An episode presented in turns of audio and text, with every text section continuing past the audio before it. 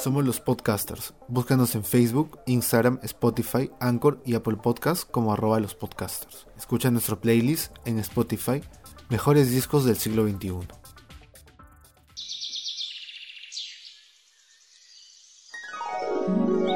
Un paraíso en las lomas de Lima, un lugar donde encontrarás paz y tranquilidad con tus amistades. Podrás observar la gran variedad de nuestro ecosistema y con su ayuda puedes realizar muchas actividades como la fotografía, caminatas y meditación. Te invitamos a visitarnos las temporadas de verano para que puedas disfrutar de su gran esplendor. Para mayor información... Espera un momento. Como has visto, el contexto ha cambiado y ahora nos enfrentamos al COVID-19. Antes nos encantaría que vengas. Ahora necesitamos por favor que te quedes en casa. Evita visitar las lomas de paraíso en Villa María del Triunfo, así como actitudes que pongan en riesgo a los vecinos. Reduzcamos juntos los contagios por COVID-19. Este es un mensaje de los podcasters. Buenos días, buenas tardes y buenas noches. Este es un nuevo episodio de los podcasters eh, por la cuarentena. Es el episodio número 41 eh, y sería el episodio número 14 de la cosa... Ah, no, el, el, episodio número 16, 17 de la cosa pública. En verdad ya hemos perdido la noción del tiempo y del espacio, pero bueno, es el episodio 16 de la cosa pública y en el que vamos a hablar de los últimos acontecimientos eh, que han sucedido durante esta última semana alrededor del COVID-19 aquí en Lima, Perú y en algunas otras partes del mundo y aparte de algunos acontecimientos de la política nacional que nos han jodido la semana. Así que bueno, eh, buenas noches Arnold, buenas noches Vale, ¿cómo están? Otra vez buenas con ustedes noches. en una edición más de La Cosa Pública. Hola chicos, ¿qué tal? Un gusto nuevamente. ¿Cómo han estado? Tranquilos. Sin comentarios. Hace poco fue el cumple de Arnold. De hecho, Sí, sí, sí, es cierto. cuenta sobre tu cumpleaños. Fue algo bien, bien, bien íntimo. O sea, mi familia cercana, ¿no? Mis padres y mis, mis hermanas. Pero nada, nada de reuniones. Pero sí han habido propuestas, ¿no? De, de salir a chupar, de salir a tomar y toda esa cuestión. Pero no, o sea, las, las he negado. Indecentes, propuestas Sí, indecentes. y lamentablemente eh, está un poco relacionado con lo que vamos, lo, lo primero que vamos a hablar en este episodio, que es lo que ha pasado el sábado en la noche para el domingo, ¿no? De Sí. este, de este restobar o, bueno, discoteca que hubo en Los Olivos, en el que ha Toma, habido ya unos Restobar. 13 fallecidos, 12 mujeres y un hombre. Sí. Tomás. Eh, y primero que nada, ¿no? Este, de hecho, este podcast tiene un corte bastante ácido y, y un poco hu- humorístico en bastantes pasajes, pero, o sea, de hecho, partir eh, desde un inicio de que es obviamente una tragedia, eh, creo que han habido excesos de parte de la prensa, de todas maneras, creo que han habido excesos en las redes sociales, porque las redes sociales, bueno, es, es, un, es un contexto bastante eh, pasional, inmaduro, eh, ¿cómo se podría decir? Informal también, y también por ese Sí. sentido eh, que este medio informal se ha vuelto formal poco a poco, un poco a la fuerza, es de que vemos con crudeza o, o a algunas personas de repente les choca la crudeza de, de ciertos comentarios o ciertas expresiones alrededor de, de lo que ha ocurrido, ¿no? Y personalmente desde, desde la mañana, primero, más que un, un shock porque, eh, o sea, no voy a tampoco dramatizar esto eh, eh, por mi lado, porque, o sea, o sea por, por mi propio lado, ¿no? Porque no, no tengo un vínculo con, con las víctimas o algo por el estilo. Eh, pero creo que en realidad este, sí me quedé un poco en, en el limbo de, de, de qué pensar, ¿no? Porque de hecho sí hay responsabilidades en este tema, pero por otra parte también está la humanidad de la que hablan muchas personas y creo que, no sé, un ejemplo muy sencillo es este, ¿no? De que nadie merece morir, eh, por ejemplo, ¿no? En Norteamérica, nadie merece morir, eh, ningún ciudadano afroamericano o ningún ciudadano latino merece morir por robar una tienda de, de alimentos, ¿me entiendes? Ujú. O sea, de, mereces ir a la cárcel, mereces estar juzgado, pero no mereces morir. Entonces Claro. creo que en ese caso es un símil acá, ¿no? Es decir, Totalmente. mereces ir a la cárcel, mereces pasar tu multa, mereces todo esto, pero nadie merece morir por, por eh, no hacerle caso a la ley. O sea, la ley no te dice eso, de que no hay pena de muerte aquí en Perú. O sea, ninguna, ni- no hay ningún crimen, no sé si lastimosamente para unos o, o para mala suerte para otros, pero no hay ningún crimen por el que tú merezcas morir en el Perú. Entonces, eh, no sé, o sea, como que se nos va un poco la lengua en, en redes sociales, creo, a todos en algún momento. Y creo que hoy día se ha visto mucho de eso. Yo igual, bueno, en ese sentido también este pe- percibí, bueno, a través de una nota que, que estaba revisando en la en, el portal de la mula, este que claro, la- las redes sociales carecen de, de esta incluso esta, o sea, que, que el tema de la comprobación científica de cómo participamos como grupos humanos en, en la asimilación de la información, digamos, de que somos, o sea, bueno, la nota plantea más o menos de que nosotros sí, mientras, o sea, no hay prueba científica que diga que los peruanos son mm, menos responsables, ¿no? Entonces, de- partiendo desde ahí, eh, si tuviéramos información mucho más clara y no se perdiera entre esta maraña de información, además de la información clara y la, y el, y la desconfianza que tenemos sobre el Estado, entonces creo que, que, las, personas podrían llegar a muchas otras conclusiones, ¿no? Eh, unos de, a debates un poco más alturados porque perdón, pero hay tanta barrabasada que, se suelta eh, en donde sí merecen morir y sí, y, y también tiene que ver mucho, eh, mucho ligado a la ignorancia de, de los niveles socioeconómicos, ¿no? Y esto, y estos este arquetipos que se van formando que de alguna u otra forma, bueno, sí, pues no, hay, algunos que sí se comprueban en el tiempo, en el tiempo, pero pero también hay mucha, como se dice, bueno, no hay una guía pues de cómo comentar en redes sociales, ¿no? Entonces, este, bueno, desde acá igual em, también lo tomamos como una tragedia, también, también miramos el lado de las responsabilidades y a partir de esto es que vamos a, a no- a noso- nosotros a debatir, ¿no? O bueno, no debatir, pero conversar al respecto. Igual lamentamos mucho lo que, lo que ha sucedido y lamentamos también eh, la, crudeza, la, crudeza con la que pueden este, llegar a, participar las personas de, diálogos porque hay mucho rechazo y mucha... No, no solo tino, es que hay, hay comentarios bien inescru- sin.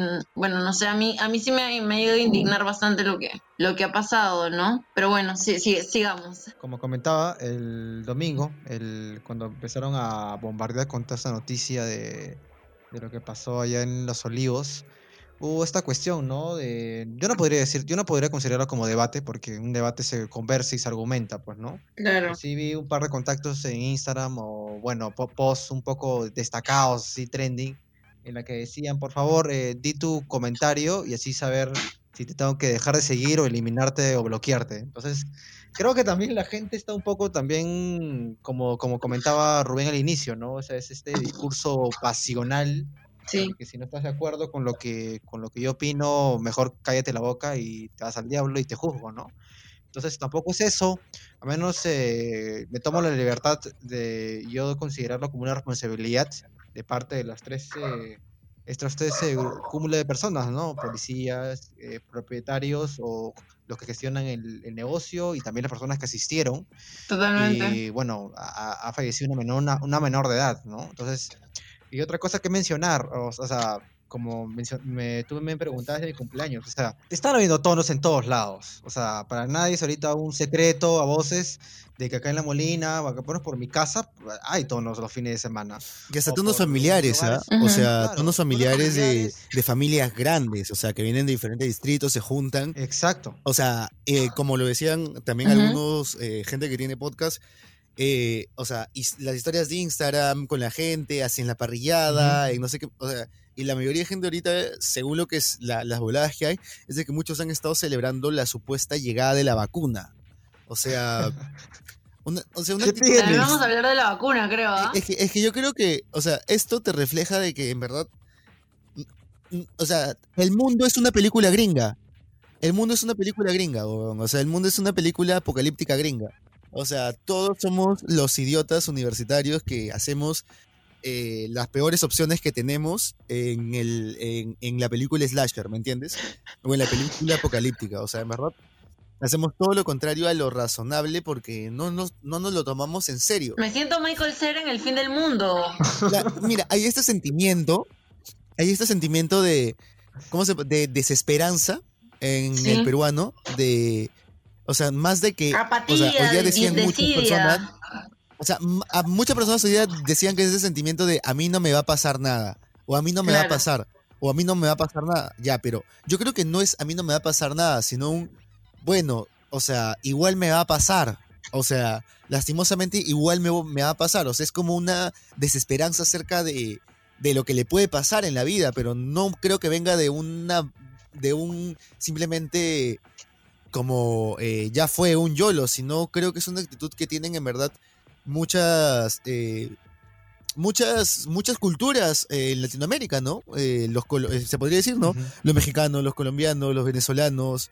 O sea, es una cultura muy del día a día, del individualismo, del... Eso es lo que de- yo iba a relacionar bastante también como eh, o el pobre es pobre porque quiere y no y lo dejamos así como a, a- a que a que no esté involucrado dentro de un de una de una de una forma de pensar donde está mucho más conectado con, con, con, con lo con consecuencias a largo plazo. Creo que tiene que ver mucho con, con la con la formación peruana, diría yo, o sea, bueno, ya centrándome como en el país y no hablando de México y porque ignoro la verdad estas lecturas o percepciones que tienen de, de ellos y su entorno, sí, sí recalco que el peruano como tenemos esto de que somos un mendigo sentado en un banco de oro, una cosa de estas, ¿no?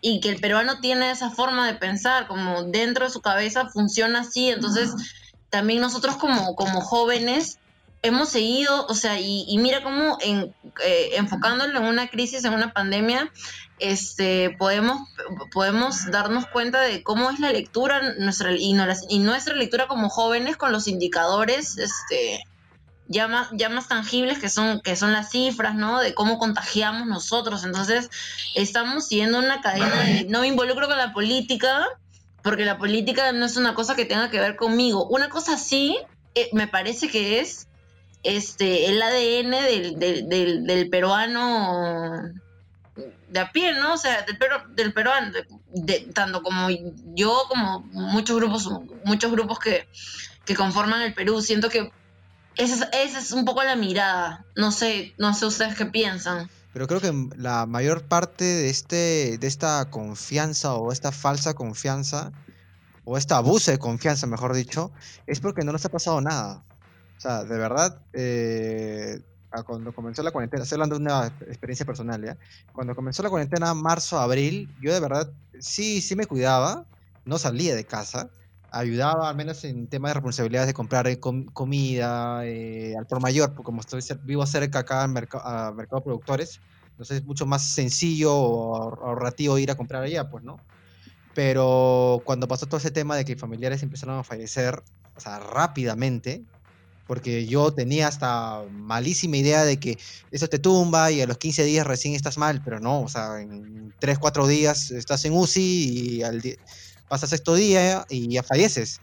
Entonces eso te, te, te choca, ¿no? O sea, creo que la muerte, lamentablemente, es este, esta prueba fide- fidedigna y cruda para que uno diga, ah, ya ahora sí tengo que ponerme las pilas y decir, no voy a salir, no creo que voy a... Yo, mira, de verdad, si no hubiera fallecido, yo lo digo ahorita, si yo no hubiera fallecido un familiar mío y me hubieran propuesto salir a- en mi cumpleaños, es muy probable que me, hubie- lo hubiera pensado seriamente, ¿ah? pero, pero no fue así, menos mal, o sea, lamentablemente, ¿no? Pero es- esa es la cuestión. Eh, nosotros estamos criticando un poco todo el tema de, de todo lo que está viendo en, en Lima, Lima Norte, Lima Sur y en, y en los conos. Yo no, no, lo- no lo considero ya como conos, ¿no? Pero como vuelvo a repetir hace un par de minutos atrás, en, en- en sec- en sectores de, de clases un poco más acomodadas, están habiendo tonos de ese ratazo. Claro, los distritos con mayor, con mayor índice de, de contagios eran Miraflores a la cabeza, y luego estaba Barranco, luego venía Surco, y digamos son eh, distritos A y por zonas AB, ¿no? O sea, mayormente ese es el costo de alquiler y, o sea, el, y el costo de vida podría llevarse por eso, ¿no? Obviamente, claro, también hay personas, hay, o, o sea, el mayor, la mayor el mayor grupo eh, socioeconómico, ahí es eh, el, el- el dominante es el A y el B, pues, ¿no? De hecho, yo te diría que eh, la irresponsabilidad de ese sector de repente se vio en el impacto que hace un par de semanas que hubo un alza, que hubo un repunte y tú podías ver eh, de, o sea, compañeros de la universidad, de colegios, este, donde tenemos, donde conocemos ciertos amigos o ciertas personas o de redes como LinkedIn o Twitter, ya, o sea, todo el mundo tenía un familiar en UCI o necesitaba un respirador o Es necesitaba verdad. comprar oxígeno.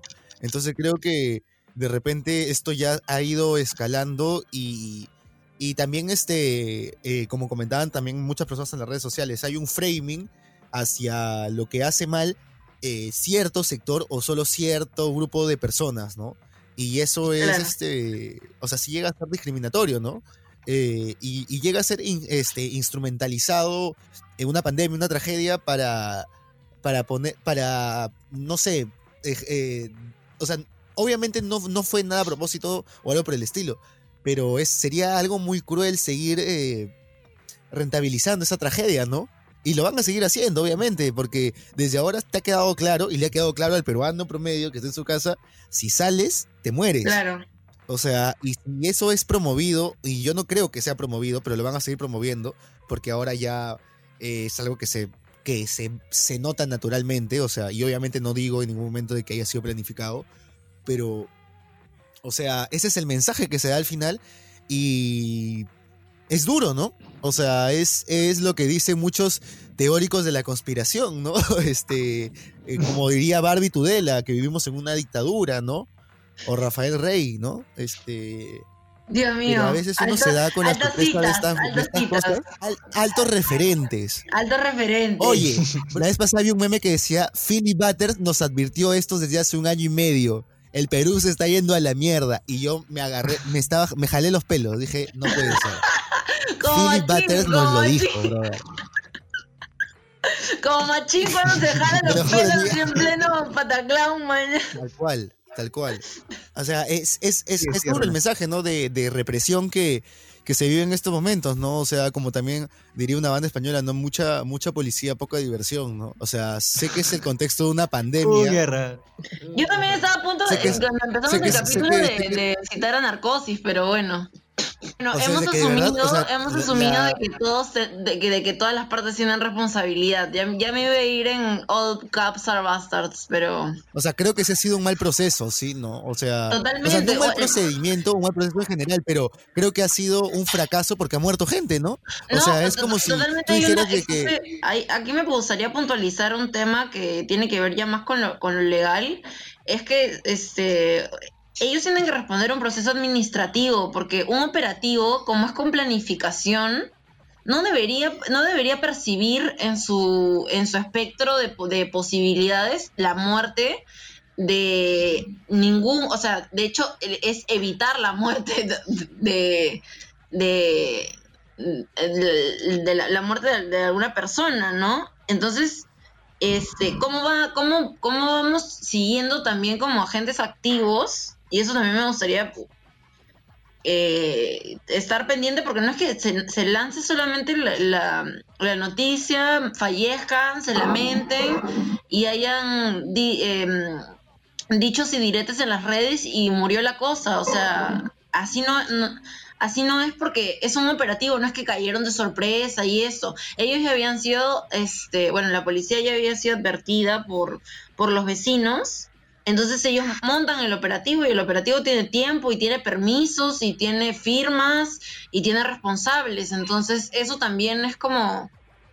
eh, es, es algo que debemos este, no, no es lo monitorear es que no es la palabra es que como como persona como agentes activos también nosotros de redes y de y, y ciudadanos como querramos llamarnos este creo que, que hay una responsabilidad también en nosotros en, en- ver cómo sigue el caso y, y- revisar y, y volver a revisar los nombres de quienes montaron el operativo. Ahorita yo no sé si si los nombres están eh, como a porque como habían agentes infiltrados obviamente no no se no van a aparecer pues no pero pero también los agentes infiltrados por dentro debieron ver las condiciones o sea para que no haya un, un, evento confrontacional por lo mismo que no habían las condiciones para que haya un, un encuentro por las condiciones del establecimiento, ¿no? Y bueno, ya lo vamos a tocar un poco más adelante, pero, pero sí, me, gusta hacer hincapié en este tema, en ese tema de, que es un proceso administrativo que,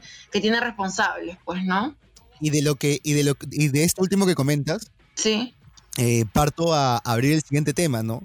Eh, ¿Cómo es que eh, todo esto, cómo, cómo ha impactado o cómo está impactando eh, de repente todo este tema de la economía actualmente eh, y vamos, vamos, se van demarcando las líneas entre sectores formales e informales y creo que en este, es un, este es un claro ejemplo de ello, porque es decir, estas fiestas se han dado desde hace aproximadamente seis semanas. Esta fiesta se estaba dando desde las dos de la tarde. O sea, han seguido, o sea, es, esta, esta discoteca se encuentra en una zona súper conocida frente a un Totus, si no me equivoco. O sea, es una, o sea, es súper obvio que si tienes a alguien de fiscalización o serenazgo, lo tendrías que saber que ahí está sucediendo algo durante seis semanas. O sea, se ha podido caer de diferentes maneras, se ha podido cerrar, pero de alguna manera alguien ha necesitado, o sea, yo no, o sea, no, obviamente no estoy ah, aseverando nada, pero hay un supuesto, eh, que creo que lo habíamos conversado en, capítulos anteriores de la cosa pública, de que se pedía una cuota de detenidos, ¿no? En los primeros, en las primeras semanas de, de la, del toque de queda. Claro. Entonces, si se han repetido este tipo de prácticas, o sea, es muy probable de que esto se haya hecho como... De hecho, o sea, nosotros sabemos que muchas veces la, policía ejecuta shows para mostrar a la ciudadanía que está haciendo su trabajo. o sea, y eso nadie lo va a negar, o sea... Para decir que algo se está trabajando, algo se está haciendo. Obviamente esto es, es, es, es, es este no sé, eh, loable que se hayan eh, detenido diferentes tipos de reuniones durante todo este fin de semana, que obviamente ha sido una chambaza. Que han habido unos, este, no sé, este, de los, suponte, 50 operativos que se dieron, 49 que fueron exitosos, genial, pero uno fue este y se causaron estas víctimas y han habido todas estas irregularidades y creo de que, pucha, ¿no? Algo tenemos que hacer por ello, o sea, no es algo que, se, que puede quedar eh, simplemente impune y también debemos de, hablar otros temas, ¿no? Este, como te comentaba acerca de la economía. Esta, este Restobar ha recibido bono de Reactiva Perú. Entonces, este, lo que yo me imagino es de que, o sea, vemos ahora más difuminadas estas líneas entre eh, lo formal y lo informal, porque es decir, tienes a esta empresa que recibe un bono de Reactiva Perú, pero que funciona sin una licencia, eh, sin una licencia de, sin una licencia de funcionamiento del municipio y funciona sin, sin, sin, sin el documento de defensa civil. Y aparte, eh, ha recibido el bono de Reactiva Perú. Es decir, ¿qué está sucediendo? no? Esta empresa supuestamente va a responder a, la SUNAT, va a pagar sus impuestos en algún momento y, está, y supuestamente yo, yo entiendo de que de estas fiestas saca el dinero para pagar esos impuestos, ¿no? Para devolver ese préstamo que se ha hecho de Reactiva Perú. Entonces, esta empresa eh, a todas luces no informal, pero sí cometiendo actos ilegales, tributa al Estado y se termina beneficiando de un programa del Estado. O sea, ¿cuáles son los filtros que hay en estas elecciones? Eh, ¿Qué ha pasado con esta, con esta entrega de bonos, no? Y vamos al siguiente tema que de repente este, Valeria puede comentarlo un poco más, que es sobre la ministra Alba, ¿no? Y su interpelación reciente, que de hecho ahora en la noche se está discutiendo qué es lo que va a suceder. Bueno, el tema de, la ministra Alba es que ella ya había aseverado de que nosotros teníamos tres momentos en los que, según la ministra Alba, en lo macro estábamos funcionando. Eso yo te estoy hablando que era un, análisis de que, tuvo gestión hace dos meses, puede ser. Igual, igual eh, no ha cambiado mucho porque eh, se van a ir incorporando estas inyecciones de dinero pero teníamos este ahorrado por, por más de 30 años una bonanza de la globalización, de la, bueno, de, de, la época de la globalización económica y en el 2010 crecimos al 10%, en el 2019 solo, solo hubo un 2% por caída de la industria pesquera y, es, y se estimaba que para el 2020 iba a haber un, eh, o sea, íbamos a estar en el 4% de, de los ingresos del PBI. La ministra también menciona de que con ese tiempo y estos buenos manejos que habíamos tenido económicamente podíamos inyectar en tres tiempos este 8, millones de, dólares eh, en el sector em, eh, para que se mantuviera el sector financiero, ¿no?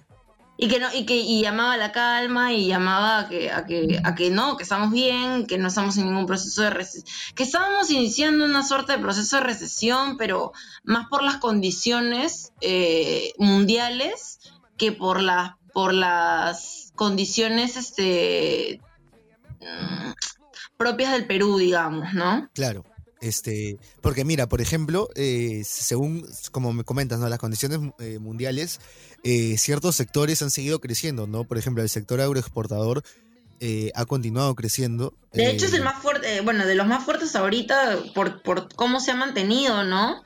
Y cómo, cómo se ha mantenido a pesar de la pandemia es algo bastante reconocible que, que han salido muchas redes de, de, agricultores eh, que están eh, organizados y que se les reconoce. La red Muki hace no, eh, hace no más de un mes también reconoció cómo, cómo, el sector, cómo este sector se había, se había potenciado, fortalecido, incluso en, este, en estas, con, con, condiciones tan difíciles como estas, ¿no?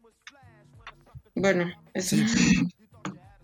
Y bueno, eh, también este, para hablar de, de, lo del tema de la ministra Alba, o sea, yo creo que ya eh, ahorita están en un punto, o sea, yo, yo creo que se iba a ir la, la interpelación, o sea, eh, y me parece preocupante y jodido para, para el momento en el que está pasando el gobierno, pero no creo, o sea, creo que no ha sido un descuido simplemente, ¿no? Porque si no hubiera sido de esa manera, la empresa de, de, su, de su papá y de su hermano, no hubiera, el contrato que tenía el Minagri con esa empresa no hubiera sido anulado eh, por el contrato ser ilegal según la ley de contrataciones del Estado.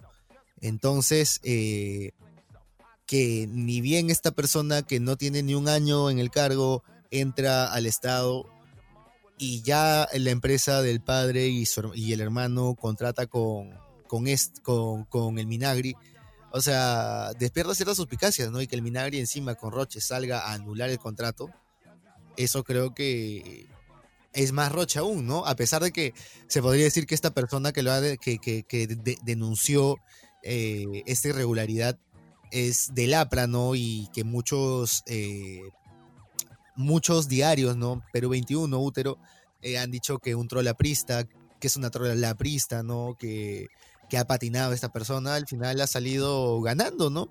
Con esta anulación del contrato. Entonces creo que también este, ahí a uno le va, van saliendo ciertas cositas que le van dando miedo del gobierno que estamos viviendo, ¿no? También el tema de economía, se actualizó la noticia ayer, pero ya el Congreso ha aprobado por insistencia el ascenso automático y nombramiento de profesionales en el tema de salud eh, los profesionales de la salud, ¿no? Con 115 votos a favor, uno en contra y nueve abstenciones. Eh, se aprueba la, norma que fue observada por el Ejecutivo y, y, resuelto a través del MEF, ¿no? Entonces, por ahí que también, bueno, era, era un dato que también tenía que ver con, con la ministra de Economía.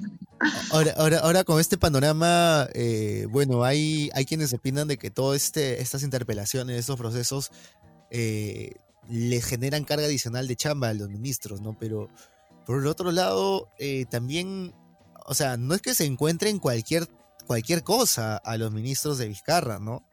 O sea, son algunas cosas que ya llegan a ser rochosas, o sea, que si saltan, o sea, si el contrincante, si el enemigo, si el partido opositor tiene de dónde agarrarse, o sea, no es tampoco culpa del partido opositor, ¿no? Claro.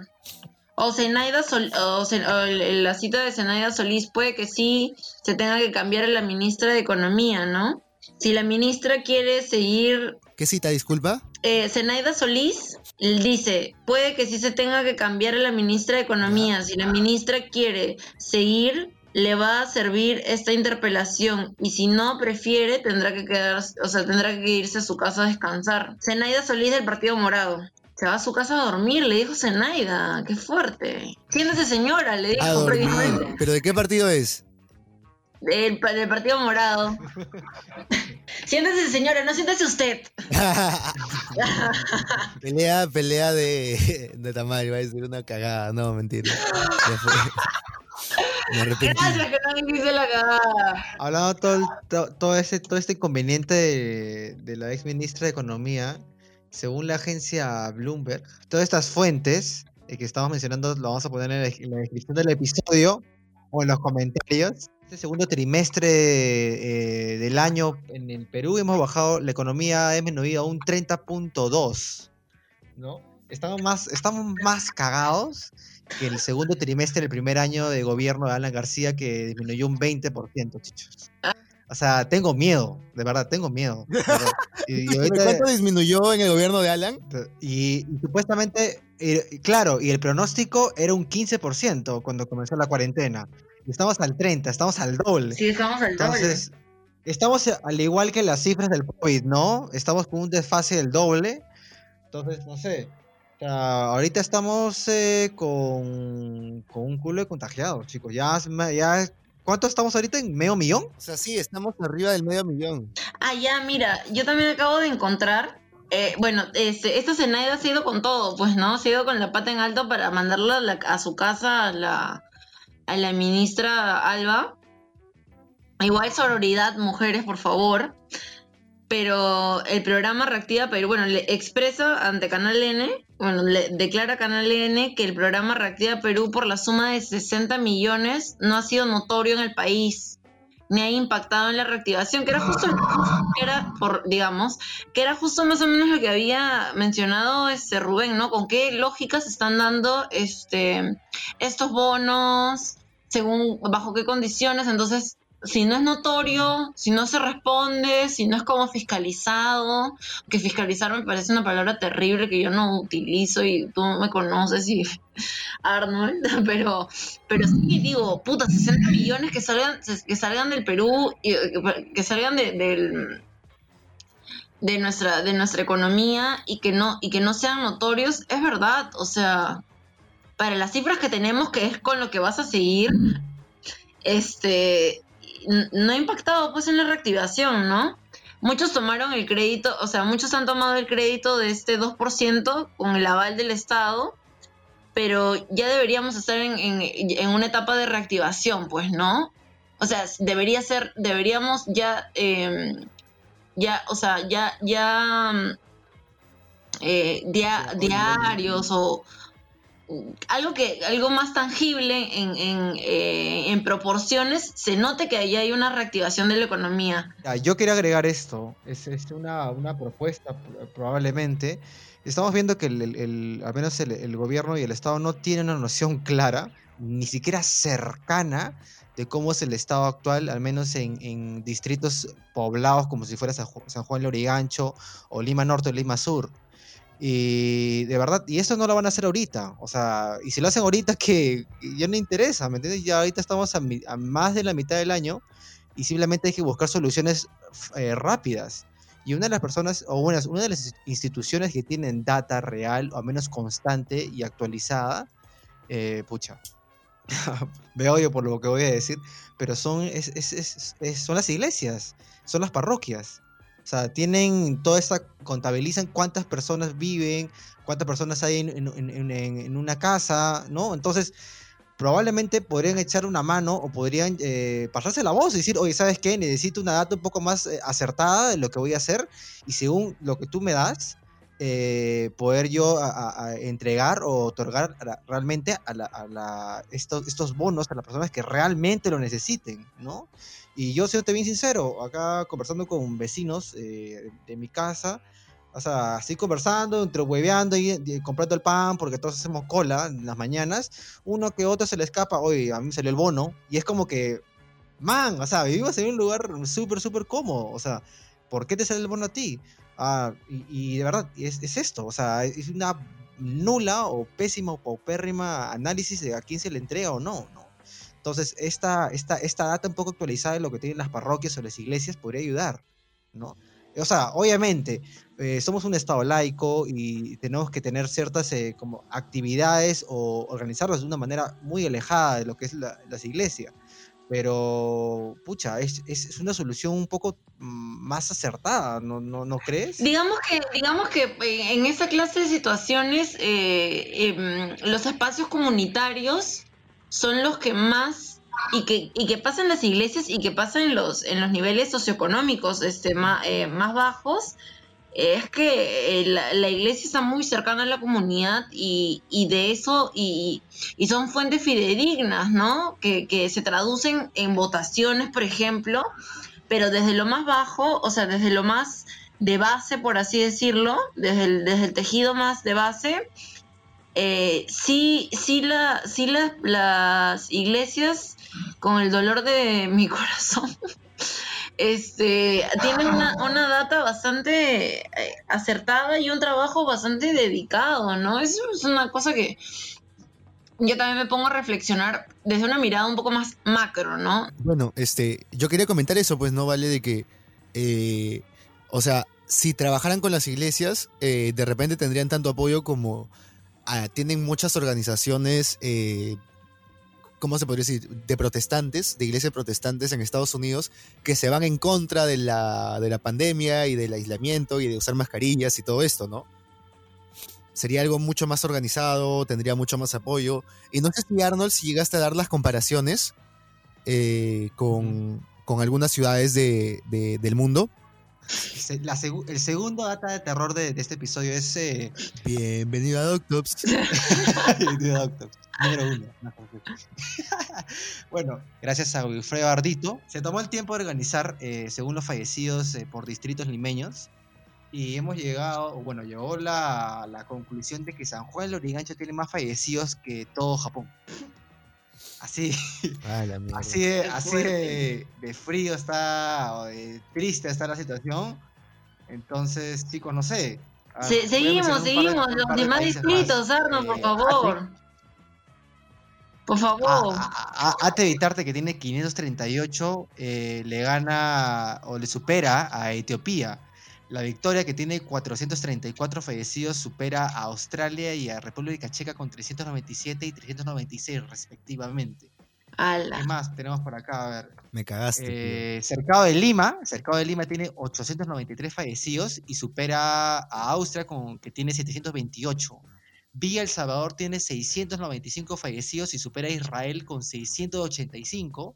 Superamos Comas tiene Israel. 635 fallecidos y supera a Dinamarca con 621. O sea, todos, la gran mayoría de todos los- estos distritos son distritos de, Estamos fuera de control. Estamos fuera de control. son de- y son de funciones hasta el 15 de agosto. O sea, así que ahí ya vamos sacando un poco la línea, ¿no? Hace unos 10 días, 11 días, ya que tengo una noticia del 17 de agosto, en donde eh, ya estábamos alcanzando eh, los 78 fallecidos por cada 100.000 habitantes y quien nos superaba solamente era eh, Bélgica, ¿no? Y ahora eh, estamos nuevamente eh, peleando con Bélgica ese primer puesto, ¿no? De lastimosamente mortalidad del COVID-19, ¿no? Fallecidos por cada 100.000 habitantes.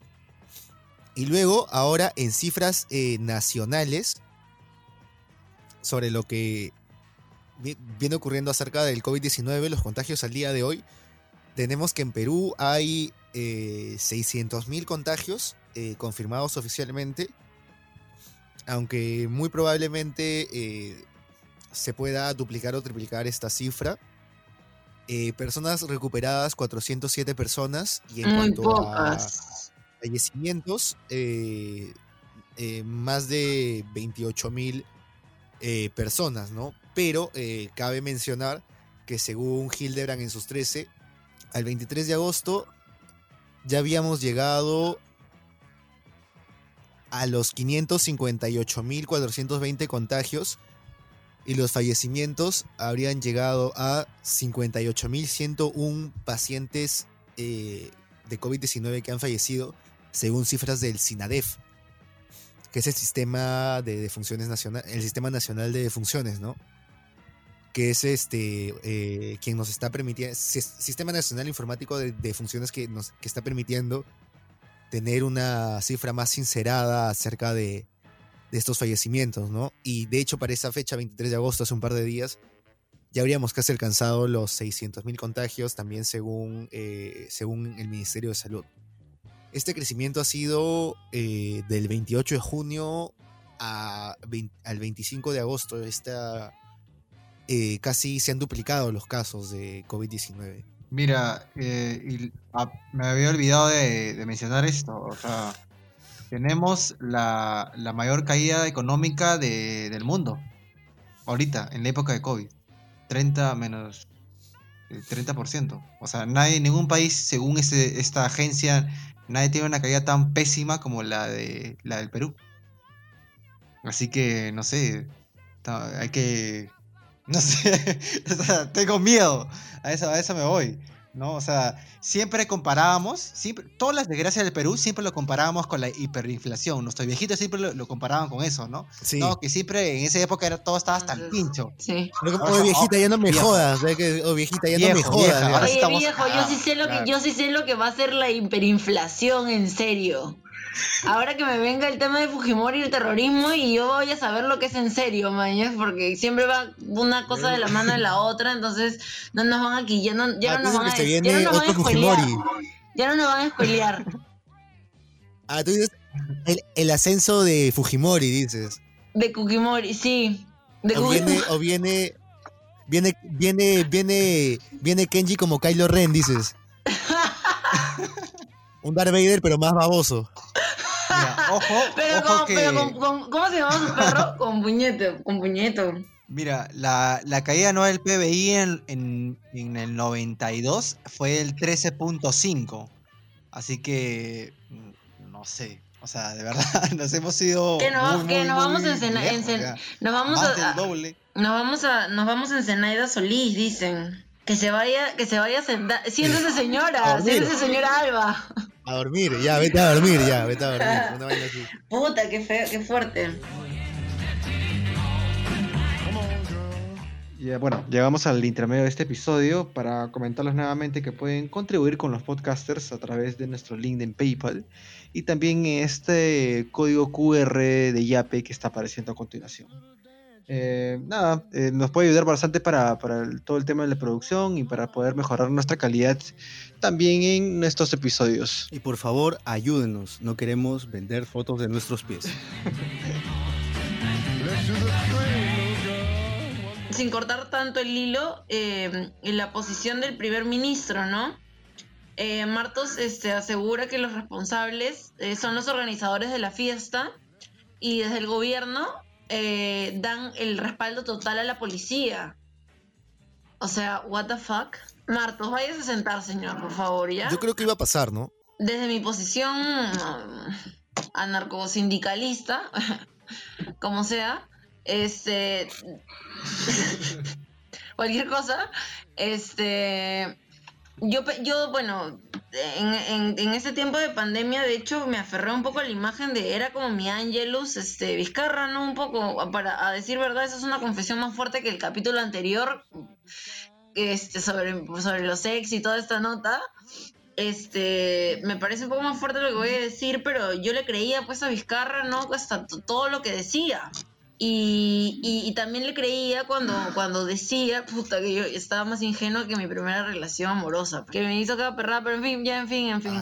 este, bueno, la cosa es que Vizcarra me jugó peor. Vizcarra jugó contigo, dices. Vizcarra jugó conmigo totalmente. Total, total, pero jugó, pero a, a felpudo. En fin, lo que, a lo que yo voy es que Vizcarra iba con ese discurso de sí, o sea, eh, eh era bastante como, también aceptamos la responsabilidad desde el lado del Ejecutivo, eh, aceptamos el comportamiento y, las conductas de la policía, por ejemplo, cuando, cuando habían estos casos de violencia durante la pandemia. En, las, en, los que la policía no recibía las denuncias o tenía estos papapás que siempre tienen de, de misóginos que son como institución disculpen, es mi posición, pero ahora que, ahora que permita que Martos diga que el gobierno tiene el total respaldo, o sea, que, le da el total respaldo a la policía, me parece un poco más acción de Martos o estoy queriendo creer más en Vizcarra de lo que creí en mi ex. O sea, yo creo que lo comentamos acá en el podcast desde un inicio, ¿no? Eh, Vizcarra de- desde, desde el inicio, su campaña de comunicación ha estado orientada a echarle la culpa de la pandemia y de sus eh, consecuencias a la población y a la irresponsabilidad de la, de la población, cuando también tiene mucha responsabilidad la gestión que están realizando los ministros. Ah, está como esa ex tóxica que te, que te voltea la torta, una cosa así. Exacto, men, o sea, y eso Claro, lo hablábamos desde un inicio, lo decía, un, comportamientos de lo decía un tóxicos. montón de gente, Bien, bien tóxico se resultó este Vizcarra. Este, claro, nos está haciendo gaslighting, huevón. O sea, Vizcarra nos está haciendo gaslighting. Nos está diciendo. Te me está haciendo creer el panorama nos está diciendo, ustedes son unos huevones. Nos dicen, ustedes, ajá, ajá, exacto. Ustedes, ustedes están locos, son unos, son unos, este, irresponsables de mierda, por su culpa está sucediendo todo esto. Y Y su gran responsabilidad culpa, tenemos, sí, pero hay un montón de huevadas que, que son también responsabilidad del Estado y que no han estado para- eh, disponibles para el ciudadano y no lo han ayudado. O sea, hay gente que ha muerto en su casa, hay gente que ni siquiera ha llegado a la posta, o sea, ¿qué puedes decir de eso? ¿Me entiendes? O sea, no han necesitado del Estado ni en el último momento de sus vidas, exacto. ni siquiera para ser enterrados y aún así les, les echas la culpa ya muertos de que son irresponsables. es que toda la cartera entonces apoya esta idea de que de que la policía de, que todos tienen la culpa menos la policía que hizo un operativo de mierda porque es la verdad porque murieron personas en un operativo que, que, en realidad funciona más al, al, al jueguito ese de me, me retroalimento con la televisión peruana para, para colmo de males dirigida por por Mónica Delta, que te narra más las noticias, echándole, o sea, poniéndolo más blanco todo y más co- color modesto a todos los demás. Entonces con, e- con eso juegan y a mí me parece increíble y repulsivo, ¿no? A la vez. Pero bueno, mira, lo que dice, bueno, lo cito. Eh, yo creo que la policía está cumpliendo exactamente lo que debe hacer. Desde acá, desde el gobierno, damos nuestro to- total respaldo a la policía, porque ellos han actuado exactamente de acuerdo a cómo deberían. Para eso están patrullando y han actuado de acuerdo a los protocolos. Mentira. Mentira, o sea, totalmente mentira. En un operativo, como yo decía, el tema administrativo es que asegures que no van a haber muertos, ¿no? A, a menos que sea el grupo Colina, claro. Ah, cualquiera. Escúchame, la, operación de Chavín de Guantar ha sido más exitosa que, que- que lo que ha sucedido ahora en los. Brother, Lo tenías que decir. O sea, Sí. es que en serio, o sea, o sea, te das cuenta de, de que este es un, o sea, no eran, o sea, sí, pueden ser sí que vayan a- puede, puede ser que haya habido, o sea, han habido muchas personas que han atacado a los policías, personas que han tirado botellas llenas, que han roto vidrios, que han aplastado a mujeres, o sea, que debe, y de- también deben ser juzgados por esas muertes, ¿no? Porque han aplastado a mujeres porque muchos de ellos eran requisitoriados también, Claro. o tenían antecedentes. Ahora, ¿qué Entonces, piensan este- premisa? ¿Qué Tú intuyes que esa es la razón por la que por la que quisieron escapar o huir así como sea. Claro. Yo creo ¿cómo- que esa ha sido la razón por la que ¿Cómo se han querido huir primero y por eso es que no han huido las mujeres y por la que han sido aplastadas, ¿no? No, además, este, también hay información de que a las mujeres las hicieron apilarse. Columna, fila. ver. Bueno, ya, ya, lo que me refiero es que una detrás de otra. y este, para poder poncharlas. O sea, el nivel de, de circo. O sea, pan y vino para el pueblo mientras que el gobierno la caga. Una cosa de estas, ¿no? Pan y vino para el pueblo mientras este cómo está funcionando el Congreso, pan y vino para el pueblo. Entonces, este pan y vino, la policía se presta y luego el gobierno respalda y luego borrón y cuenta nueva y luego otro operativo. Entonces, no sé qué estamos hablando, la verdad me, me parece bastante indignante. No sé qué piensen de esa premisa, la podríamos discutir y luego eh, volver a ubicarla, o sea, organizar no todo lo que hemos estado conversando. Sí, partiendo de eso, ¿no? Este, toda esta es- espectacularización, ¿no? Todo este, esta puesta en escena que eh, nació de alto al crimen, creo, ¿no? Y se la debemos a Renzo Reyardo. Eh, eh, yo creo que en, cierto sentido también responde a un fenómeno que también se ha discutido muy recientemente en redes sociales, ¿no? El tema de, de la del, del racismo o del clasismo, ¿no? Porque, es decir, han salido los, los teóricos de Facebook, ¿no? Muchos a decir, sí, el peruano pendejo, sí, este, la viveza peruana no, no, nunca, nunca termina en nada bueno, etc. Pero como si estos fueran atributos de, o la criollada, ¿no? Como si estos fueran atributos de solamente el peruano eh, de, lo- de los niveles socioeconómicos o los tratos económicos este, menos favorecidos, ¿no? Y cuando no es para nada cierto, o sea, esta eh, figura o, este, o estas personas este, están en todos los sectores de la población, ¿no?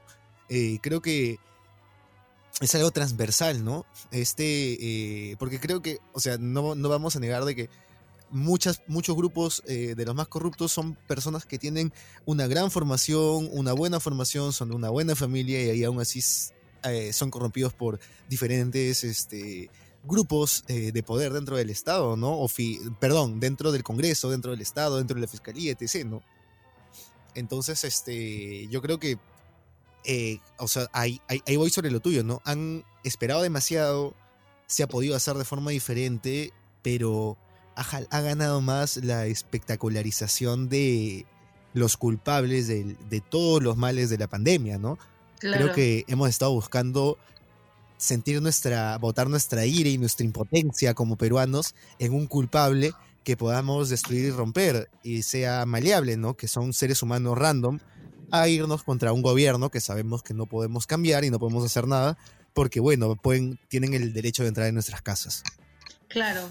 Sí, e- exactamente. e- Ya, e- es- hablando acá en frío, hablando, ¿Y, cua- y cuándo no? hablando así en frío, chicos, ¿ustedes creen que de verdad, mira, en estado de emergencia, o sea, uno puede meterse en una casa o un negocio y si uno ha fallecido o si hay fallecidos, no debería haber, según ese estado de emergencia, algún, algún culpable o alguien que sea condenado, ¿no? Claro, se supone que le quitan toda la, eh, ¿En qué la sentido? responsabilidad. Lo, están impun eh, como claro, no, no, no son imputables. Los agentes que, los agentes impunes. orden que utilicen todas las medidas para mantener, eh, ¿no? Lo que hacen los agentes del orden, pues, ¿no?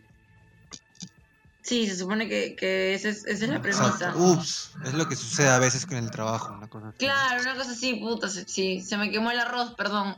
Digo, qué mala frase. Sí, o sea, Qué mala frase utilicé yo, perdón. En realidad sí, hay muchas críticas y todo, pero en, ver- en verdad esas personas, este, o sea, creo que no ha sido tanto como, como acabo de decir, como una intervención norteamericana, porque hubiera terminado mil veces peor, pero creo que, o sea, ha sido... Más ha- en un ha barrio de sido, color, eh, más en un han barrio de intentado color. manejarlo de alguna manera, pero igual han sido este recontra o sea, han sido creo que irresponsables en cierta medida, pero también, pucha, eh, se han enfrentado a una situación bastante complicada y en la que también hay ciertos culpables que de hecho están vivos, ¿no? Eh, porque, o sea, bien sabemos que ah, las que han fallecido son casi todas mujeres Sí. a excepción de una persona, ¿no? Entonces esas personas eh, deben de estar por ahí, ¿no? De repente también tienen que, que asumir las consecuencias de, de estos actos, ¿no? Sí, y como tú mencionabas al comienzo de, bueno, mientras estábamos conversando, preparándonos antes del capítulo, eh, esto de la imagen de la mujer, bueno, ah, encima no, encima todo el discurso se va para colmo de males, porque son malas madres y abandonan a sus hijos, entonces ya se desvirtúa todo y bueno, qué bien que las castiguen también, ¿no? Brother, no hay madre que no se meta un shot o no se meta unos, unos hits a, a un pucho o no agarre y se vaya por un fin de semana o un día con su pareja siquiera, ¿me entiendes? O sea, no hay una mujer perfecta como no hay un hombre perfecto, o sea, y ser padre no significa que te vuelvas un puto santo. Claro. O sea, creo que eso es algo obvio, de- ¿no? la- y creo sí, que no hecho, lo solemos hecho, ver de esa manera. O sea, Eso sí, es una cosa que yo rescato bastante, que la libertad individual no se puede, eh, no, no se puede perder dentro de la formación de una, sobre todo de una idea de, de familia tradicional perfecta y ese molde, ¿no? Eh, pero siempre y cuando no jodas a, a- a la a los miembros de tu familia, no puedes perder tu libertad individual. Es decir, bueno, ya, quiero salir un fin de semana, está bien, este, voy y, y, y- mm, contrato una niñera, pero ojo, estamos hablando de otro sector. Entonces, como tú decías, eso de los operativos, es como si, un opera- como si hubieran hecho también un operativo. Es que yo ya asocio esto de el, el- o, un poco asocio, no, no completamente, porque son luchas eh, que yo separo y admiro, pero eh, prácticamente lo- los de color modesto, de sectores este, D, eh, C, D, E, eh, son prácticamente la población, es como una un paralelo a la población negra de allá que siempre van a ser los culpables y, lo- y los sucios y esos y toda esta clase de estigmas, ¿no? De irresponsables, ignorantes y que no entienden ni comprenden cómo funciona eh, la lógica de la ciudadanía. Pero en este, en este punto sí, esa ciudadanía controlada como puta citaría, perdón, ah, qué importa, ya hemos hablado bastantes lisuras. Como citaría, o sea, como, como, al- como, como, mm, a la cual se referiría Foucault, ¿no? Esta, esta masa dominada que, que te hace creer que ciudadano es tal cosa. Y, y yo, lo, yo, lo, yo le hago una relación porque, porque los operativos también siempre son en conos, estigmatizando gente. Entonces, me parece bast- y, y ahí siempre es gana la de la, la de los poderes hegemónicos entonces toda la culpa para ellos no o sea toda la mm, como que la responsabilidad para ellos pero ojo si fuera eh, utopía la historia sería otra cosa o, o me equivoco Claro. Claro, exacto. O sea, nadie va a decir, ay, esos chicos, que chucha van a un lugar donde hay eh, un pata haciendo eh, juegos con fuego si hay un fucking tigre, ¿no? O sea, nadie dice eso. Obviamente fue mucho, obviamente ahí tuvieron, obviamente es diferente, ¿no? Cada uno tiene sus matices, pero, o sea, si hubiera sido, si hubiera esto, si esto hubiera pasado en otro lugar, men, ¿te imaginas si esto hubiera pasado en Miraflores? en Si hubiera pollos, pasado, no sé, en, en en. Planicie. ¿Imaginas esa huevada, tío? En Popeyes, en Popeyes. en Popeyes, en Popeyes. No. Mano, y sale, sale, oh, no, me- yo iba a decir algo, men, ala, no, mejor me La cago. imagen de los podcasts No, se fue al, al tacho. Estamos como, Se como fue. Alan así cuando puso, puso la mano así. Todo está pésimo. Más que nada, más que nada, le acabamos, no- nos acabamos de meter un patadón como el que metió Alan, pues, ¿no? ¿Te acuerdas? Ah, claro, claro, como a Lora, ¿no? Oye, pero escúchame, lo único que tienes que decir en estos momentos, así a cualquiera es, demuéstralo, pues, imbéciles. Es lo único que tienes que decir. ¿Alguna evidencia? ¿Algo? Sí, sí, sí, imbéciles, demuéstrenlo. Oye, La verdad, hablando de eso, me has hecho acordar. Mira, eh, si tú, me, tú estás mencionando eh, este restaurante, discoteca, lo, como lo, estamos mencionando ahorita, eh, está en, un, está en una, una avenida muy, muy concurrida, al- literalmente al costado de un totus o cerca de un totus. ¿Por qué algún vecino no grabó la, la intervención o toda esta cuestión? ¿no? no hay ni una sola grabación, a menos de una cámara, al menos pobre o chiquita o no sé, cualquier cosa, ¿no? Pero no hay nada. O sea, si grabaron todo el roche de, de Angie Gibaja en una clínica y no se veía nada, solamente se escuchaban los balazos, ¿por qué en una, por qué allá no? No entiendo. Entonces, ah, si tanto hablan los vecinos de que hubo gas lacrimógeno, que se escucharon gas lacrimógeno y toda esa cuestión, no hay ni una miserable foto, eh, aparte de los periodistas que estuvieron ahí coordinando con los policías, porque eso es lo que yo opino, no sé si ustedes también, Sí. coordinando toda esta jugada de que ya, ¿quién va a subir? Ya, va a subir primero, ya, y vamos a agarrar a los hombres, lo vamos a tumbar, si algo va a haber algún bocón, alguno que se va a pelear con policía, ya, eso vas a enfocar, porque eso tenemos que mostrar en las noticias de que acá la gente se pelea y está borracha. A, a mí me, a, mí, a mí me vas a venir a meter la rata, a, a, no- a nosotros. Ah, no. Ya. Y bueno, ya, y bueno, la premisa era esta para, para enfocarnos. Incluso el primer a mí me pagan por meterle la rata a la gente, me vas a, mí me esa pendeja. Este, loca, em- empezamos a etiquetar a las empresas para las que trabaja Rubén, creo, este Arnold. No, cállate, no. No.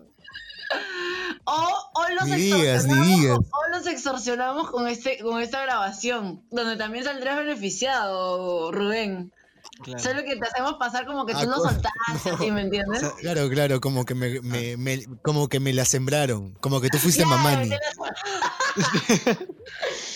Ah, te están chuponeando una llamada, dices. Claro, claro, claro. Oye, Ya, ¿quién llamada me va a pensar, no? ahí está, puta. Hacemos como que te chuponeamos la llamada. deberíamos hacer un video. Ya, la premisa, la premisa. Digo, la yo lo digo, brother, es que, puta, yo tengo una, una, un, yo tengo un affair con el, con el angelito. Si les mostrara una foto, qué fuerte, qué fuerte. que Síganme en, en, en sexy con el angelito, dices. Síganme, sí, sí. Era mi roco, era mi roco. Pero bueno, inclu- in- incluso el primer ministro enfatizó que no hay ninguna falla en el operativo de la policía, ya que los agentes están haciendo cumplir la orden de inamovilidad y prohibición de hacer fiestas. Se han quedado en, esa, en ese par de cosas para justificar el- el- el- las fallas del Se han operativo. cerrado. Sí, se, han cer- se cerraron. En orden de inamovilidad y prohibición de, de hacer fiestas. Me cierro. Orden de inamovilidad. Por eso, y por eso, Ajá, por ello aclaró que los responsables de lo ocurrido son los organizadores de la fiesta en estado de emergencia. Para nada, es un operativo, pelar, un operativo que 35 estaba años. cantado, que estaba cantado que iba a pasar. O sea, ellos han tenido organización. Pero bueno, también es la policía peruana, puede hacer cualquier pachotada. no de- sé. Jefes Gorgoris. Con este cerramos. Desde nuestro punto de vista, no ha habido ninguna falla en la operación de la policía. La policía está cumpliendo exactamente la función que le corresponde y que toda la población le exige que lo cumpla, afirmó. O sea, por ello, también tenía que grabarse y montarse todo este espectáculo a lo alto al, a lo, a lo alto al crimen, ¿no? O sea, prácticamente está diciendo Oye, eso. pero es que, Pero es que ahí te das cuenta que. Marcos, ¿qué está soltando? Y, y Vizcarra, ¿dónde está? Para que, para que Martos pueda Es decir que eso. Vizcarra se siente respaldado por la población. Tú ves los comentarios y está respaldado. O sea, no, es- no, no es cualquier persona de las personas que comentan estas cosas. O sea, es la mitad de la gente que cree esto. Vizcarra habló un poco esta cuestión de, de que te- de, de- de toda esta gente irresponsable, ¿no? De que tendrían que como hacerle ese juicio moral. Entonces ya ahí la, la población como que a él le gustan los juicios lo- morales. no lo blinda, pero lo defiende, pues, ¿no? Bueno, un juicio moral hizo que, que se- él se convirtiera en presidente. Ups, lo dije. Ah, ahí te das cuenta, ¿no? De que él sabe, ¿no? Que está respaldado. claro. Claro, se siente respaldado. eh, y lamentablemente esta, se- esta cuarentena focalizada ya, ya, ya pasó un mes ya, pues, ¿no? De verdad está, está hasta la hueva, pues. Así, así sin, sin, sin tapujos. El domingo nunca debió haber sido eh, libre, de libre tránsito. eh, y, vemos que prácticamente eh, ya los mercados, ya los la fila de bancos ya no son los principales lugares de contagio, sino las reuniones en los domingos. Y es porque simplemente la gente no entiende de que, tiene que no tiene que salir. Claro. Así de simple. Oye, alucina y que yo me he metido mi ceviche en, somos- en- en- en fuego azul el fin de semana. no, o sea, ya- ido a al restaurante. no, es en serio. Mm, Ah, Me he sentado me en fuego azul ya. a comer mi Fridays, ceviche. tengo que aceptarlo, tengo que aceptarlo. Fui, al fui a Friday por un par de jeans. Friday. no, pero ya, bueno, eh, la cosa es que yo, yo confío en ustedes, habrán tomado to- todos los protocolos necesarios para poder ir a un, a un mall o a un centro comercial, No, ¿no? mall no. Pero vamos no. a estos lugares cerrados como una discoteca, No sean a una discoteca nunca sean o- o un- Valeria una... este, 2017, 2018. No. ¿Sí? nunca tanta zona, nunca tanta, nunca tanta puede Yo de No, no verdad, eh, Ala, ya no claro, estoy para esos trotes. uno, uno, No, yo creo que eso, creo que eso ya va a decisión de propia de cada uno, ¿no? O sea, si, si ponte, yo tuviera la situación eh, en la que viviera solo y me tuviera, pudiera darme la, la opción de salir un rato con un par de amigos o, o la cuestión, ya es, es mi responsabilidad, son mis riesgos. Pero si yo vivo con una familia y está dentro de mi grupo de riesgo, obviamente hay que ser, te- tendría que ser un responsable egoísta, ¿no? Sí. Y vemos también que dentro de estos fallecidos hay una, hay una menor de edad. O sea, cómo ha entrado, cómo la dejaron ingresar y toda esta cuestión es ya es parte de la- los propietarios. O sea, no la, la la cosa acá no es echar la culpa a quién tiene más la culpa, quién, quién, quién es el peor, ¿no?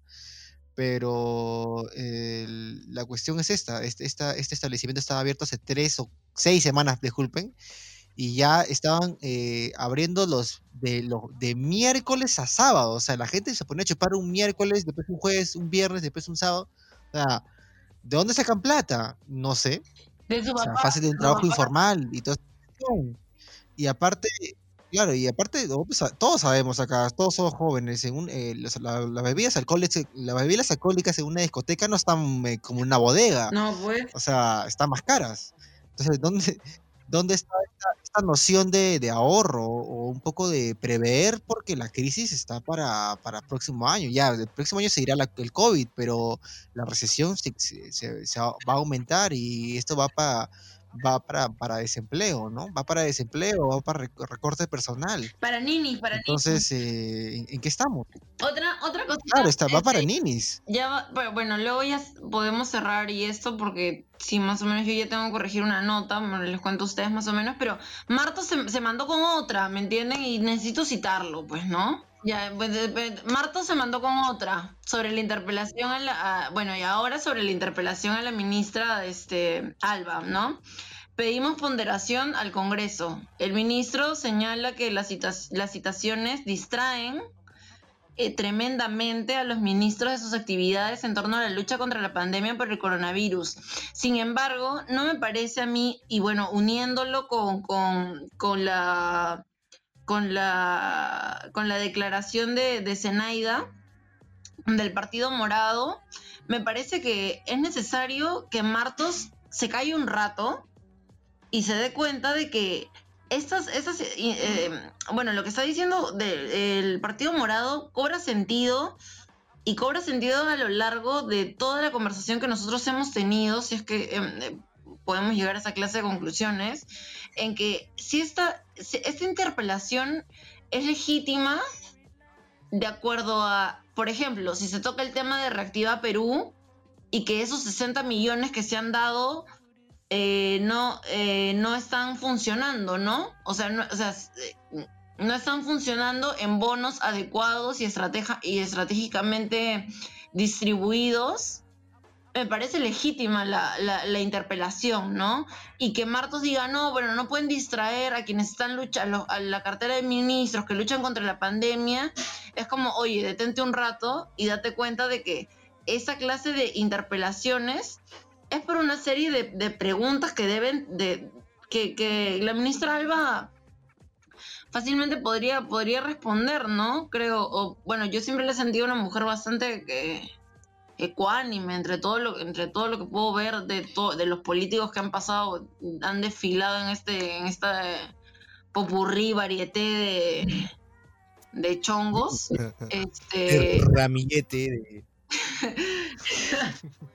este conglomerado de lo que sea, este, me, me parece legítimo, ¿no? Entonces que Marto sí, Marto ya está hablando huevadas, pues, ¿no? O sea, no sé si tantas huevadas, pero bueno, sí, después de lo que dijo del, del, del operativo, sí, también me parece que está hablando huevadas, pero, pero que no, pero que como con, como con, como primer ministro tenga la, la claridad de, de, de ser más atinado, pues, ¿no? O sea, no decir, oye, no me no joda mi personal, este, estamos nosotros luchando contra la contra la pandemia. Oiga, disculpe, señor Martos, pero este, acá tengo una pregunta, ¿no? O sea, ¿cómo está funcionando el operativo? Este, ¿quién es el responsable de esos temas administrativos de la policía? Ah, no, no, el gobierno está de acuerdo, el gobierno respalda, es culpa de... el- estamos en estado de emergencia, pues, señores, ¿ya? Y luego le dicen, oye, señor Martos, este... eh, la, la- la interpelación sería legítima porque mire, o sea, 60 mil es en la reactivación y no hay resultados este, tangibles. No, no, déjenos trabajar, pues, este, estamos luchando contra el coronavirus. Entonces, no sé, o sea, ya. Con eso cerramos, creo, ¿no? Martos, ¿en qué estás? Eh, Escúchame, para... Ese, ese es el hashtag, ¿no? También, Mardos, ¿en qué estás? Y por otro lado, para cerrar, ¿no? Hace 20 minutos, hace 20 minutos se acaba de aprobar la devolución de aportes para afiliados de la ONP. Permitirá devolver el 100% a los afiliados a la ONP con más de 65 años, pero menos de 20 años de aportes, además de una UIT a los afiliados activos e inactivos y una retribución de 930 soles a los jubilados. ¡Hala! Recuerden que toda esa información la vamos a dejar nuevamente, lo repetimos, en la descripción del episodio, en Spotify, en YouTube y en redes sociales. Otra cuestión también, chicos, para, para ya terminar el episodio, eh, ya estamos un poco ya yéndonos a la casi la hora y media, es esta paupérrimo, poquísima información que se está eh, dando a los beneficiados a los bonos hay mucha desinformación, hay personas que ya están pensando que está el segundo bono ya disponible y están habiendo largas colas en, todos los bancos, ni siquiera para recoger, sino solamente para preguntar. Y obviamente largas filas es a mayor probabilidad de contagio del COVID. Así que por favor, eh, si tienen alguna, alguna persona de edad que no sepa manejar un poco las redes sociales, el internet, un poco de ayuda, ¿no? Una llamada nunca está de más a, ese familiar que, que, vive solo o que no tiene mucha ayuda, ¿no? Para, para poder eh, un poco asesorarlos y no estén haciendo colas por las huevas, ¿no? Obviamente las colas están desde las 9 de la mañana y recién te atienden a las 2 de la tarde, 3 de la tarde, entonces toda una mañana ahí perdida, eh, parado ahí con toda la gente ahí, con todo este calor que está viendo en este invierno medio raro. Así que nada, ese es, creo que ese es todo el episodio de la cosa pública de hoy. Eh, ¿algo, ¿Algo más que agregar, chicos? Le hemos pasado bien. No, nada más que agregar, mucho, bueno, puntualizar un poco esto, yo quería mandar unos saludos a, bueno, en el Dominical, bueno, yo contando un poquito del proyecto, no sé si puedo hacer mi cherry un ratito. Este, es sobre, el colectivo Tusanaje. Eh, nos invitaron la semana pasada a participar de un, blo de un bloque de eh, el, pues, del podcast más del podcast más por saber donde hablábamos del yellow face entre otras eh, corrientes como fenómenos como el yellow face el brown face eh, yo participé de este de este podcast y luego en el dominical de la república han sacado bueno ya nos han presentado digamos nosotros funcionábamos hace un montón como colectivo, pero recién nos han sacado como que los tusanes estamos organizándonos, ¿no? Entonces también, bueno, si ahí por ahí hay, hay em, miembros de la comunidad Tuzán, primera generación, segunda generación, tercera generación, no solamente es para personas que son tusanes, sino mm, personas que les interesa la cultura eh, em, china en el Perú y todos los procesos que hemos pasado como, como, como personas que han recibido bastante racismo. la historia de mi familia también ha estado cargada de esto. Eh, porque yo te hablo de que mi bisabuelo llegó en la época del, eh, de la época de la Primera Guerra Mundial. Entonces, eh, desde, desde esas épocas nosotros históricamente hemos sido poblaciones marginadas, vulneradas, explotadas, esclavizadas y, y, hay mucho por reconocerle también el crecimiento de la cultura china que cada vez se está aperturando más y con la ayuda de, las, de las personas interesadas, este, vamos a seguir ahondando en material que, que, en traducción de material y busca de data y difusión de data para que para que se acerquen ¿no? a, a, tomarle eh, interés, eh, difusión, que, que, sabemos que todas las redes y todas las luchas este, son interseccionales, ¿no? Eh, tanto las luchas económicas, ¿no? no hay que olvidarnos del sujeto económico y del sujeto social, me parece una cosa importante resaltar en ese sentido. Entonces eso, bueno, está en el dominical, la entrevista eh, a los compañeros de tu sanaje, eh, personas que, que, hemos venido trabajando en este espacio y que hemos recopilado data y que nos hemos unido como tusanes alrededor del mundo también este, para formar este colectivo, ¿no? Viene de tusanaje, viene de tusan y linaje, ¿no? Y mestizaje, que es una palabra igual bastante ambivalente y que, que, ni existe, pero tiene un poco que ver. Bueno, fácil eso lo corta, un poco que legitima todo lo que dije antes, pero, pero bueno, eso. Ese era mi cherry. Gracias, chicos. Eh, bueno, eh, genial también, ¿no? Este, reforzar eso, ¿no? No al brown face, no al yellow face, no al black face. Eh, y en verdad a la mierda con todos esos estereotipos que en estas semanas hemos visto de parte de, de medallistas, ¿no? Del país, lastimosamente. Y por otro lado, yo también quiero hacer mi cherry, quiero, este, de repente, este, también ponerlo entre, entre, mm, en comerciales entre los capítulos y creo que también con lo de Vale. bueno, yo quiero pedir el apoyo para la rifa artesanal solidaria, que es de la Asociación de Artesanos Ichimaiwari, que es una asociación de artesanos que eh, también un grupo que yo conozco en, en, Villa María de Triunfo, de la Asociación de Lomas de Paraíso, eh, algunos eh, laboran en esta, en esta asociación, ¿no? Y también este, colaboran con diferentes proyectos.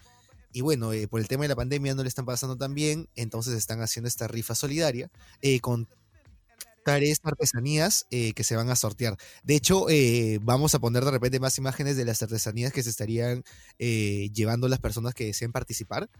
Eh, y bueno, nada, la rifa tiene un costo de 10 soles y bueno, nada más. Son geniales y, las muestro en... Ajá, lo, lo, lo yapen, de hecho, eh, hay para BCP, Interbank, este...